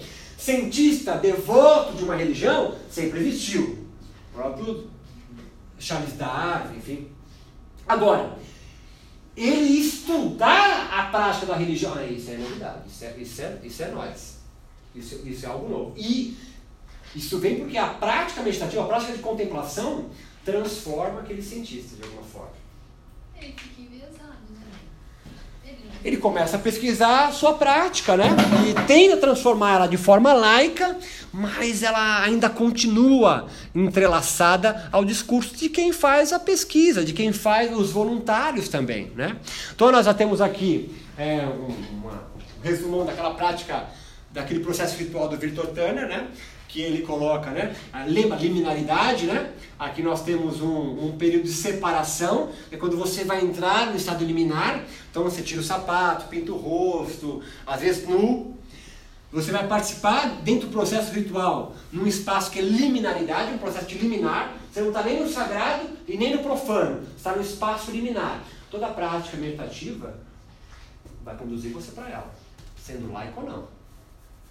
O estado está separado. Se você faz a prática meditativa e ainda está imerso, percebe a dificuldade de você tirar da espiritualidade, da religião, meditação, você compreende o que quer dizer? Você fazer uma prática meditativa e está consciente do profano, do cotidiano, você não conseguiu entrar. A meditação, para ser bem conduzida, é uma meditação que faz você entrar num estado onde não tem lógica. Olha só. E um dos primeiros estados que ela faz, segundo o próprio Roberto Cardoso, é relaxamento é uma parte fundamental da prática meditativa. Não é coincidência. Relaxamento da lógica. Por mais operacionalizada que seja a meditação, ela tem que te conduzir para um estado no qual a ciência não entra. E essa aqui é a paradoxalidade. A, a ciência estuda uma prática, uma, uma prática ritual religiosa, que veio de uma espiritualidade, de uma religião, que te leva para um estado no qual a ciência não, não pode entrar. É um arapuca. Tá entendendo? Arapuca? Arapuca! Vai estudar isso aí? Vou. Então, meu amigo, tira o jaleco branco e põe o abadá. Põe uma roupa de. Porque você começou a discutir isso aqui. Tá aqui, pariu, não é ciência. Não é ciência. Não dá pra isso. Ah, me fala o que aconteceu nessa prática meditativa. Nossa, não é ciência. Não dá para entrar. Ah, isso aqui é o lobo parental posterior. É raso. É raso. Nós ficamos aqui quatro horas falando de área do cérebro. Blá, blá, blá. Não vai te não vai dar resposta nenhuma para você. Claro, te aumenta de repertório, você entra numa empresa falando, você traz benefícios, você mostra saúde, mas depois da prática, serotonina, beta-endorfina, o aparelho posterior superior, não importa. O cara vai chorar no final da prática. Associa com qual hormônio? Ah, é que eu trabalhei com o sistema límbico. Vocês você vira um robô, né? Que transcende. Transcende. Você entra no espaço liminar e depois você tem que reincorporar, você tem que voltar para ele, né? Então, abre esse espaço entre o cotidiano, o, o profano, o ordinário para o espaço liminar, e aí você tem que fazer um retorno, um renascimento ao cotidiano. Você, você volta da prática liminar com um conteúdo inconsciente, um conteúdo espiritual, uma narrativa no qual você conduz. Não tem como você não sair de lá com uma narrativa. Você pode ser um puta cara ateu. Aí você volta Embebido do quê? Lobo parietal posterior superior. Você está entendendo? Freud, Igo e Ed, superego. Você não está com demônio, está com histeria. Você só mudou.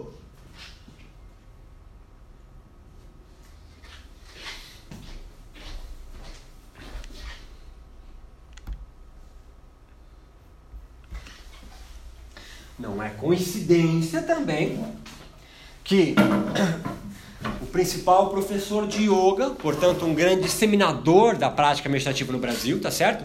Ao lado de, de mestres budistas, sem dúvida nenhuma, mas se hoje tem prática meditativa em academia,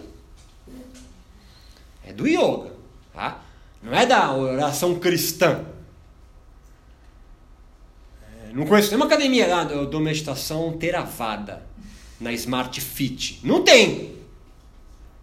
Ah, eu dou meditação tibetana que eu aprendi no Himalaia com o mestre Rinpoche, sei lá, aonde? Na fórmula. Não tem. É sempre a divina do yoga. E um grande disseminador dele, dessa meditação, sem dúvida nenhuma, é o professor Hermógenes. O livro que já está na bilionésima edição chama Yoga para Nervosos.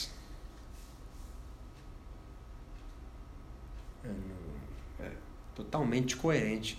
Tu já sabe de onde ele tirou o nome para a capa do livro.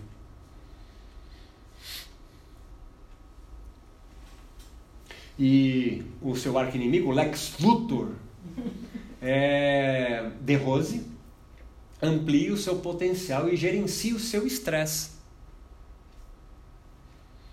Gerencia o seu estresse eles têm narrativas bem diferentes um do outro. Né? Esse primeiro aqui difunde um yoga como terapêutico para todas as idades. Né? É, o termo yoga terapia pega no Brasil muito pelo discurso do, do Hermógenes. E De Rose faz a sua contraparte. Não é um yoga para todos, é um yoga só para jovens é. Ele está agora numa pegada que é yoga para homem também, não é mais pra, tanto para mulher, mas para homem. Ele tá desde que ele mudou para para método de Rose e esconde todo a, toda a, a, a, narrativa sânscrita, então não é mais Swasti Yoga, de um Bhajavananda, que, Bhajavananda, que é pré-védico, que é pautado numa escritura, uma escritura tântrica. Não, isso aí não existe mais na plataforma.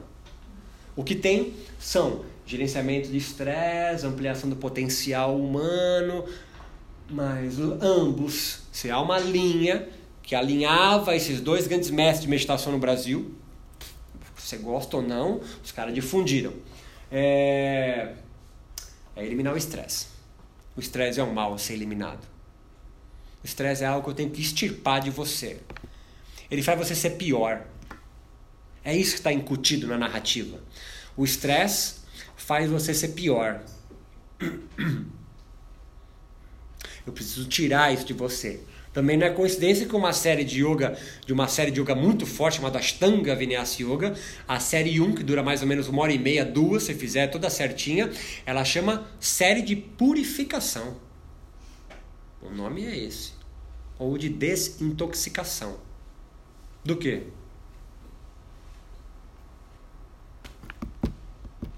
O estresse ganha então um, um valor ético, né? ele ganha um, tem, ele não é só uma resposta biológica, tá entendendo? Ele transcende o discurso da biomedicina. Desde a, não é coisa do yoga também, tá? A OMC coloca isso. A Organização Mundial de Saúde designa a saúde como total bem-estar físico, mental, psíquico e espiritual. Seja lá o que isso queira dizer a organização que legisla e executa a saúde no mundo, coloca como conceito de saúde o total bem-estar físico, mental, é, social. Eu falei mental e psíquico, né? Mental, social e espiritual. Só que você tem. Quando você tem esse total bem-estar, você pode se dizer que saúde. Cara, eu só conheço doente na minha vida. O cara tem total bem-estar físico, mental, social e espiritual. Porra, nem meu, meu irmão que é pai de santo. Mas o que a gente tira disso, por mais brincadeira que eu faço, é que sem dúvida o estresse ganha uma nova designação no mundo moderno. Né? Ele faz parte de uma nova narrativa religiosa que nós vivemos, que você acha ser laica. No tempo da sua avó era muito claro: se era macumbeiro, ele era espírita, ela era católica. Hoje você não sabe mais designar isso. É difícil. É difícil. É difícil. Difícil alguém. Né, você se converte à religião, à, à, igreja evangélica, né? Mas você não ouve ninguém. Eu me converti ao yoga. Eu me converti à meditação. Nem combina, né? Porque nós temos uma certa ojeriza qualquer aproximação religiosa. Mas criamos subterfúgio, porque a religião nunca some. Você chama de espiritualidade hoje, por exemplo. Vem demais. Né? Você acha que o... vai acontecer com mindfulness o mesmo que aconteceu com o The Rose? Daqui a pouco vamos tirar o a origem do budismo e vai ser um método mindfulness. Ah, eu acho que existe já é, heartfulness também. É. Existe kindfulness. Eu acho que já está acontecendo, entendeu? Ah, né? Eu acho que já. Porque assim, o mindfulness. que veio do budismo. Ah, eu, eu acho que algumas áreas nem esqueceram, nem sabem. Né? Porque esquecer é uma coisa que você foi te informado e você esqueceu. Né? O que acontece hoje é que sim, nem é informado. Né? E mindfulness, esse termo, né, surge com o Tina Han, né? é, é, um, é um budista do Vietnã. Ele foi indicado também ao prêmio Nobel, né? Ele que cria esse, o primeiro, um dos primeiros livros que eu vejo que esse termo é designado. Certamente, certamente vão, é, ele vai se desvincular, é o termo que a gente usa, né? Assim como o yoga é, se desvinculou do hinduísmo, assim como a meditação se desvinculou do, da sua da sua origem religiosa budista é, ou, hinduísta. E o mindfulness, ah, vai se desvincular, acho que já se desvinculou. É, eu vejo eu, eu, vejo discurso, por exemplo, de pessoas a falar, ó, o mindfulness não tem nada de religioso. Isso é muito louco, né? Porque ele nasce de um contexto religioso, né? Mas por essa coisa de tentar torná-lo mais científico, portanto mais verdadeiro, ele, vai tirando, né? E é o que sobra, essa que é a pergunta, né, que a gente vai dormir, né? O que, que vai sobrar quando você tirar isso tudo, né? Vai sobrar áreas do cérebro sendo acionadas enquanto você faz uma prática de 15 minutos, uma prática tal, num protocolo X, né? É... Não sobra nada, né? Não sobra nada. Assim, eu, eu, brinco isso com um amigo meu que estuda medicina ayurveda, ele não chama de medicina, de terapeuta ayurveda, no, no, aqui em São Paulo o Eric Schultz, e ele está lutando para a Ayurveda entrar na, no Ministério da Saúde, né? Ser aceito, para não sei o quê, ou com uma novas racionalidades médicas, ou medicina integrativa e complementar, sei lá, é uma zona dele. E eu falo para ele o seguinte, cara, quando a medicina abraçar o Ayurveda, vai ser igual com a acupuntura. Ninguém mais fala, ninguém fala de meridiano, chi se você for aplicado né, de forma hospitalar. E se, se, e se falar no curso, é só para dar uma citada do contexto, mas ela não ganha. Ninguém. Não, não, é o seguinte, cara, você está com um médico numa USP. É, é o meridiano tá desenhado. Se eu vou deixar eu arrumar o meridiano, o ti vai fluir. Não vai fazer isso, né?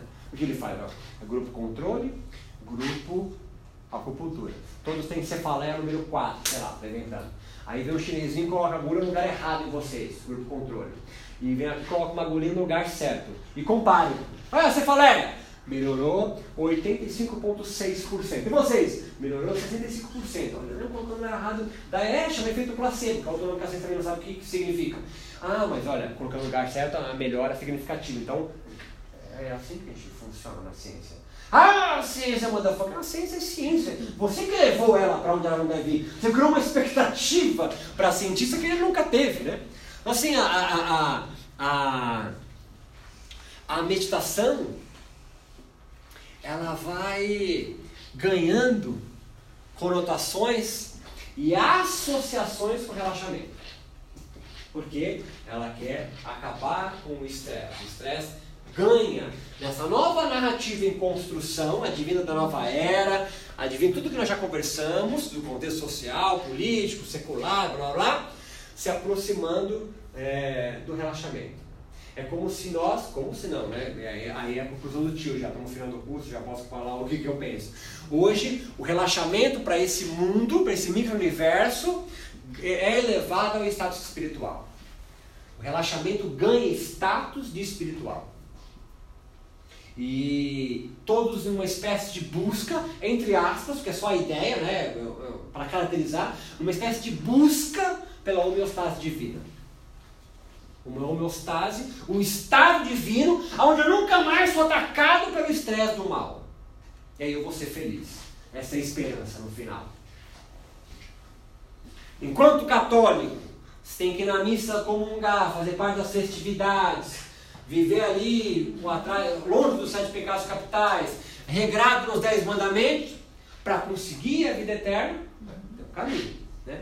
Nós temos aí o yoga, o hinduísmo, ó, tem yamas e niyamas, tem um código ético e moral também, existem práticas para ser feitas regularmente, é, uma série de alimentos que pode comer ou que não pode comer, tem restrição dietética também. E aí, tudo para você alcançar, então, numa outra vida, não é nessa. Qual que é o objetivo? Parar de reencarnar, porque reencarnar é o mal. Você quer deixar de ser ignorante. É uma narrativa, uma construção. E hoje? Hoje você medita, esse micro-universo, né? Medita para você manter-se longe do estresse, porque o estresse é deletério. É, está, tem um mundo da ciência para legitimar isso, o estresse deletério. E hoje você busca então um relaxamento em oásis, seja em condomínios, seja em retiros no Chile, seja em retiros no Japão, vai para a Índia, numa espécie de busca por uma. Você está em busca de Deus! Ah, Deus, Deus não existe, Deus. Porque você pensa igual a Spinoza. Mas você está em busca de uma espécie de homeostase divina, um estado físico, psíquico, espiritual, onde o estresse nunca mais vai se aproximar de você. Então você pega alguém que faz uma prática meditativa regular ou uma prática de yoga, de yoga é, o que mais eu vejo. É... Eles se sentem. Porque o cara faz a prática, medita, ou ele faz a, a, a prática de yoga todo dia. Então ele se sente afastado do mal. O importante é ele não se sentir no nível de estresse, porque ele vai ter uma clareza mental para tomar decisões melhores para a vida dele. Pergunta para qualquer amigo seu que pratica yoga e meditação, há esse discurso incutido nele. Eu tenho maior clareza para pensar porque eu faço minha prática ritual de meditação. Ah, mas não é mesmo! Onde você está inserido, né?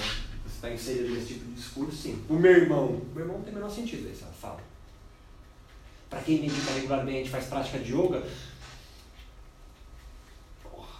está falando não é correto? Mesma coisa perguntar para o irmão que é pai santo, pô, você não fez lá o. Você fez lá a cadeia de Exu lá, sei lá o nome daquela porra, fez trabalho lá para você que hoje é dia de manjar, você não for jogar flor, você não dá fazendo o seu, seu santo de cabeça. Cuidado, hein, meu. Tá vendo? Tá? É a mesma coisa? Você consegue perceber que é a mesma coisa? Não, não consigo! A meditação Meditação não tem essas coisas de espírito. Você fica puto, né? Você dá uma coçada, né? Você está imerso num discurso religioso. Está imerso. Porque se você não emergir, se você não está nisso aí, você fica. Você não entra né, no liminar. Você fica só na beirinha. Só na resposta fisiológica, anatômica, neurotransmissor, hormônio. Hora que você salta. E quando você salta, aí você vai geralmente entrar no discurso de cientistas gurus. Por quê? Porque eles fazem a ponte. Eu sou doutor da ciência, mas sou iniciado em tal tradição e eu consegui unir e tem uma nova ciência surgindo. É Lutero. E como é que esses novos profetas, como é que chamam? Eu, não tem nome, eu só tenho o nome que o tio criou. Chama, chama de cientista guru. Mas tenta profeta... deixar laico. O quê? Tenta deixar laico, tenta tirar a religião. Ah, sim. E é aí que vira um produto de mercado, de massa. Ah, mas aí até a monja Cohen também vira, tá ligado? Assim, não, é, não é deles o produto de massa. O produto de massa é porque há uma. A, vira produto de massa porque a população quer consumir algo. A população não tem mais. é, Não tem mais. É, é, não é coragem, não tem mais. Não acredita mais nas religiões estabelecidas, mas também não consegue viver sem. Não consegue viver sem. Você não consegue viver sem um discurso religioso.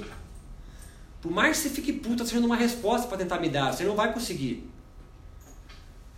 A extrema do que eu estou falando é marxista. E acredita numa cidade sem classe. Que é o céu na terra. E nunca existiu. Assim como o céu. Aí você tem no meio do caminho, você tem um pessoal que já é de uma tradição. Mas ele diz que a tradição dele não é religiosa. Mas eu vejo muitos amigos meus são do Vedanta. Usa roupa de açafrão, aquela saiona, tem cordão branco de Brahmani, pinta um negócio no meio da testa nas festinhas, que é os bindos lá indianos, às vezes raspam o cabelo, deixam só aquele bagulhinho aqui atrás, tipo Hare Krishna, é, canta musiquinha com mantra, acende vela para Krishna, é, reza para Ganesha, tem um yantra no carro, que é um símbolo sagrado dos yogis, tem vários tipos de yantra, vários desenhos, né? tipo mandalas, assim. E você não, não, não tem religião. É filosofia. Sim, é, mas assim, a, a, as religiões também têm filosofia. Mas Tomás de Aquino é o quê? Se não um filósofo da religião. Shankara, que é um cara do, é o quê? Um filósofo da religião. É um filósofo da religião. Os budistas são filósofos, claro que são. Do quê? Da religião deles, porra. Mas eles não gostam de se aproximar, porque são nova era. Nova era odeia se aproximar com religião. Você pode falar que ele tem espiritualidade. Ele fala, não, beleza, aquela espiritualidade eu converso com você. Mas entende? É o id, ego, superego. Não é mais histeria. É o complexo de Édipo. Você tá entendendo? Você não tem mais demônio em você! É o complexo de Édipo. Você quer dar pro seu pai. É muito louco isso, né? Tá entendendo? Não! Você não tem demônio no corpo! É que você quer dar pro seu pai. Porra, caralho, meu. Eu prefiro estar com o demônio, caralho. Tá entendendo? O cara cria um mito em torno. Não, não é religioso. Mas, porra, tu reza pra Krishna, caralho. O maluco toca flauta, pá. Para a guerra. O maluco para a guerra no mito. Não, eu sou budista. O budista não tem Deus. Mais religioso do que é. Olha a Monja Cohen, mesmo a mais pop, porra, é toda mergulhada. O que eu quero dizer com isso, quer dizer, que é, você não consegue se desvencilhar do discurso religioso na sua vida. Pode tentar ser mais laico, mais espiritual, se você preferir, mas entenda, espiritualidade é algo que é intrínseco a você. Espiritualidade, assim, ah, qual que é essa espiritualidade? Cara, é uma mescla, eu não tenho religião, eu tenho espiritualidade. Beleza. Mas quando você dá um curso da sua espiritualidade, não é mais. Porque a espiritualidade é sua, é pessoal. Eu vou dar um curso da minha espiritualidade. Pô, já é religião. Você vai ensinar o outro a sua espiritualidade? É. Porra. Espiritualidade nasce no, no movimento Nova Era, nasce fruto da privatização religiosa. Então a pessoa fala assim: que religião você segue? Cara, não, consigo- não consigo identificar qual religião eu sigo. Eu acho que eu sou meio assim. Não sei, não consigo identificar. Eu não, eu não me converti, não me converti a Umbanda como meu irmão. Eu não me converti ao cristianismo, para ter feito primeira comunhão. Eu não me converti ao budismo, para que eu tenha frequentado lá. O que, que você tem? Pô, tem uma espiritualidade. Mas explica. Porra, se explicar, eu não consigo. Vou virar uma igreja. Aí não, vou montar um curso da minha espiritualidade. Aí você está montando uma igreja. Você entende que é, é tênue a linha? Não, sou doutor, pós-doutorando e vou dar um curso de meditação. Beleza. Mas aí você não fala de nenhuma outra meditação, só fala da sua meditação, só fala. Que curso de meditação laico é esse, entendeu? Você só fala da tua. Aí você critica, não, aquela meditação, ela não. Pô, a ciência, ela tá fora, a ciência tenta ficar fora dessa discussão. Quando você mergulha naquilo, você não tá mais fora, você tá até a cabeça mergulhado naquilo. Aí no final você fala, a minha meditação é melhor. Você vira um devoto das suas ideias. Assim, como toda religião é, você é devoto das suas ideias. Por quê? Porque, cara, se eu não me segurar nessas ideias, onde eu vou pisar? Porque o mundo a tragédia bate em você. Você não sabe como é, até da felicidade, porque separar, a tristeza bate em você. Né? A, a tragédia bate em você. E nesse complexo onde nós vivemos, nós não chegamos na revolução digital, que é onde nós vivemos hoje. Né? Essa revolução digital já passou. Nós estamos na revolução digital, no qual você é dono de você mesmo, você é patrão de você mesmo. Né?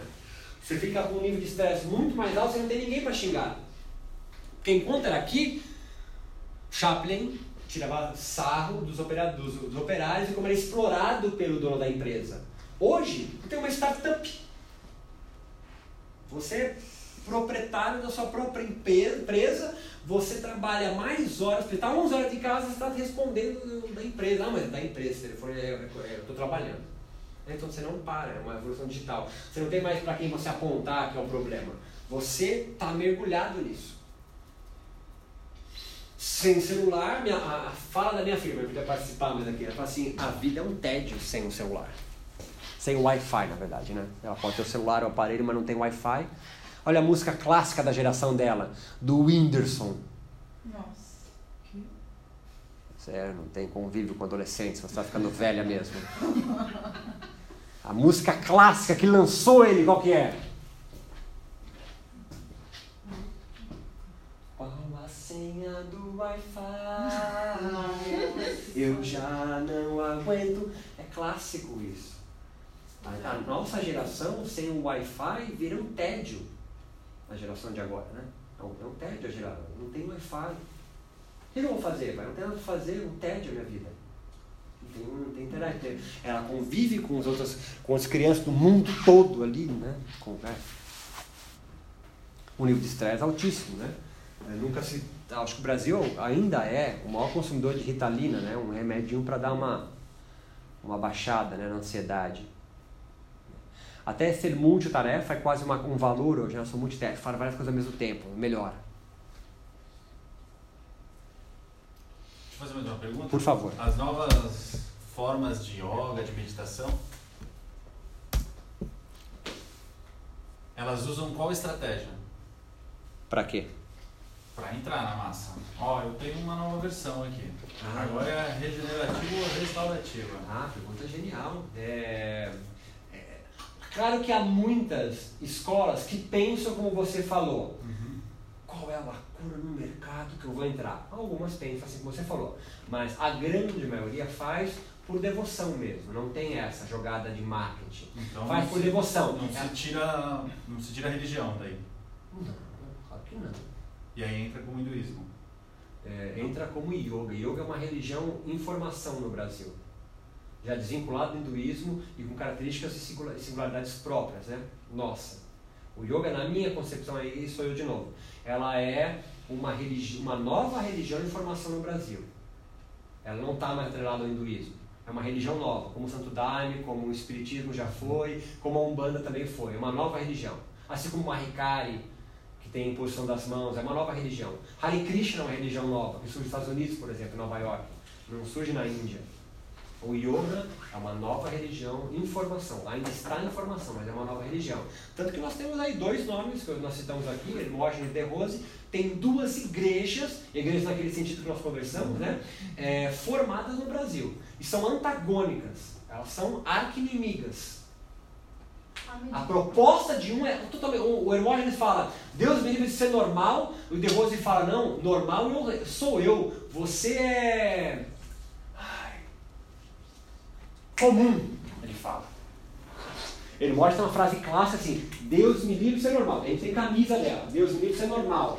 O De Rose fala assim: não, não, normal é o que eu quero ser. Você é comum falam a mesma coisa, mas eles constroem de formas diferentes para sempre estar por cima da carne. E a meditação também já se desvincula do yoga e vem criando suas, ah, sim, suas próprias igrejas, certamente, suas próprias igrejas. Próprias igrejas. Ela deixou de ser só Quer um ritual uma... e está se tornando Exato. Quer ver uma nova que está surgindo aí? É, se associa com uma religião hinduísta chamada Sikhismo. Aqueles caras com turbante, é, Kundalini. Você pode olhar Kundalini Yoga, são as pessoas com os turbantes na cabeça, né? Que é da religião Sikh. Todos os Sikhs têm Singh no final. S-I-N-G-H. Que é como se fosse uma tradição mesmo da família. Você pode olhar. Isso aqui é o Sikhismo chegando com o nome de yoga, tomando carona no yoga. E há outras também que vêm pela mão do Islã, muçulmanas, os famosos Black Yoga. Pessoas que reivindicam que o yoga nasceu na Índia, nasceu no Egito, portanto ele é negro. Meu amigo, tem história pra caramba. Um abraço.